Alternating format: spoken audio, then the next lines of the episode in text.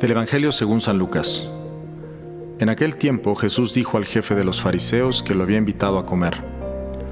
Cuando des una comida o una cena, no invites a tus amigos, ni a tus hermanos, ni a tus parientes, ni a los vecinos ricos, porque puede ser que ellos te inviten a su vez, y con eso quedarías recompensado. Al contrario, cuando des un banquete, invita a los pobres, a los lisiados, a los cojos y a los ciegos, y así serás dichoso, porque ellos no tienen con qué pagarte, pero ya se te pagará cuando resuciten los justos. En este pasaje de hoy, Jesús nos recuerda cuál es la mejor inversión que podemos hacer en nuestra vida.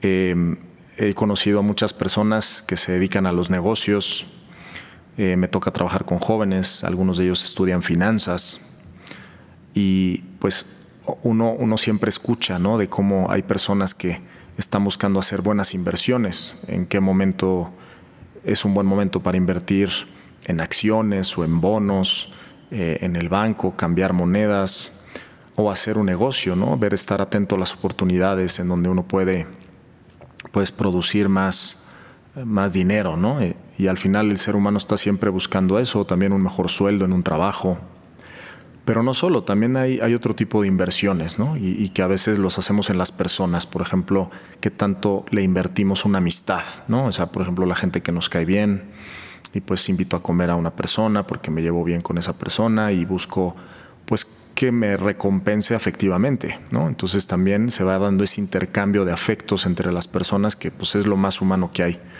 Y creo que es muy importante, pues vivimos en el mundo y y es parte de la vida también eh, este tipo de, pues de decisiones que uno va haciendo en donde va decidiendo dónde invertir su tiempo, dónde invertir sus talentos, sus recursos.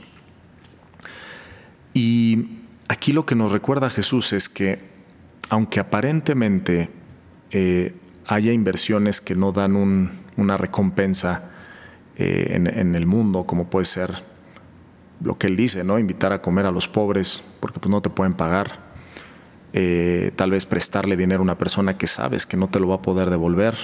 Conozco personas que lo han hecho, que son verdaderamente admirables, ¿no? que saben que ese dinero que están tal vez prestando, pues es muy difícil que lo vayan a recuperar. Personas que donan también bienes para ayudar a, diferentes causas.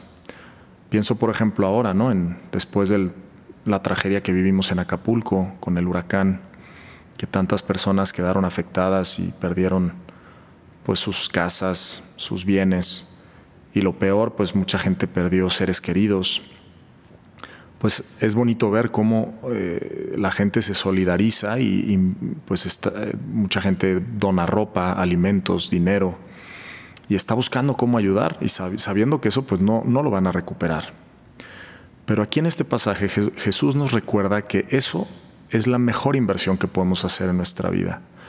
Porque mm, en el cielo hay un banco, también hay un banco del Banco de la Vida Eterna, en donde todas las buenas obras que hacemos en esta vida, pues nos van ganando intereses. Y entonces, eh, sobre todo, cuanto más desinteresada es una obra, cuanto más puro es el amor, pues más grande es la recompensa. Eh, y eso pues uno, es consciente, es muy fácil ayudar a las personas que nos caen bien, qué difícil es ayudar a las personas que no nos caen tan bien, qué fácil es orar, por ejemplo, por las personas que queremos, pero qué difícil es orar por las personas que nos hacen el mal. A mí me impacta muchísimo cuando medito en ese pasaje de, la pasión de Cristo, cuando a Él lo están clavando en la cruz, y que Jesús, en vez de estar eh, quejándose o en vez de estar maldiciendo a los que lo estaban clavando, empieza a rezar y dice, Padre, perdónalos porque no saben lo que hacen. Qué difícil es orar por aquellos que nos están clavando en una cruz, por aquellos que nos hacen daño. En fin, cuanto más desinteresado es algo, es una obra, pues es, el, amor es más puro, es más grande. Eh, y pues es lo que nos está diciendo Jesús que no hay ninguna obra buena en esta vida que quede desapercibida a los ojos de Dios.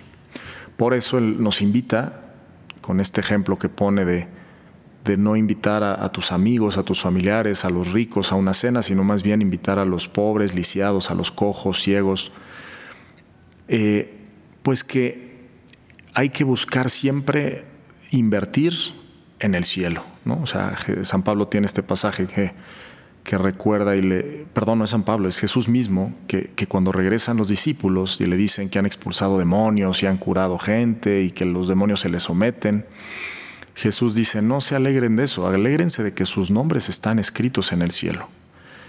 Y en este pasaje nos recuerda exactamente lo mismo, es decir, vale la pena invertir en el cielo, porque vamos ganando puntos para que cuando nos llegue la hora, en ese momento del juicio final que todos tendremos que pasar, nos guste o no nos guste, pues la balanza de todo lo bueno que hayamos hecho pese mucho más. Y desgraciadamente vivimos en un mundo, y lo sabemos perfectamente, pues muy egoísta, un, un mundo que nos invita pues siempre a mirarnos a nosotros mismos, un mundo que nos invita a la comodidad, a los excesos en el placer, eh, a buscar eh, tener cada vez más y, ah, no nos enseña naturalmente a dar, ¿verdad? Y, aquí Jesús, con su propio ejemplo, nos enseña a darnos a nosotros mismos, especialmente a aquellas personas que más lo necesitan. Y para concluir solamente quisiera recordar que Jesús, cuando está hablando aquí de, ese banquete, dice, cuando tú hagas un banquete, invita a los pobres, a los ciegos, a los lisiados. Y me recuerda que ese banquete es pues la Eucaristía, es la misa. Jesús cada domingo tiene, eh, ofrece este banquete para nosotros, que somos los pobres. Y a veces se nos olvida que nosotros también somos pobres. ¿Qué tenemos nosotros? que, le podamos nosotros devolver a Dios y todo lo hemos recibido, lo hemos recibido de Él. No, nosotros no le podemos pagar a Dios con nada. Entonces, eh, los, los, primeros pobres que Jesús invita a su banquete somos nosotros y, y eso no se nos debe de olvidar. A veces menospreciamos ese banquete de la Eucaristía y yo quisiera que pues meditáramos en esto, reflexionáramos pues que necesitamos, necesitamos a Dios y que pues es importante acudir a esa celebración eucarística y si podemos recibir la comunión y si no, pues al menos hacer una comunión espiritual, pero no privarme de participar en ese banquete de la Eucaristía, de no privarme de ser parte de esa comunidad que es la iglesia, de ese cuerpo místico de Cristo que somos todos nosotros los bautizados. Y como nos ha insistido mucho el Papa Francisco, pues abrir las puertas para que la gente participe de ese banquete los, los pobres, los lisiados, los cojos, aquellos que no, que no pueden pagar, empezando por nosotros mismos. Que Dios nos concede esa gracia de ser hombres y mujeres em, que amemos cada vez más, con un corazón más puro, más grande, más generoso, pero también que nos haga conscientes de nuestra pobreza, de nuestra propia miseria y que necesitamos de, de Dios. Pues que Dios los bendiga muchísimo. Les invito a compartir este podcast con otras personas para que mucha más gente pueda conocer y amar a Jesús. Yo soy el Padre Pablo Solís y me puedes seguir en Instagram en Pablo Solís LC. Que Dios te bendiga. Buen día.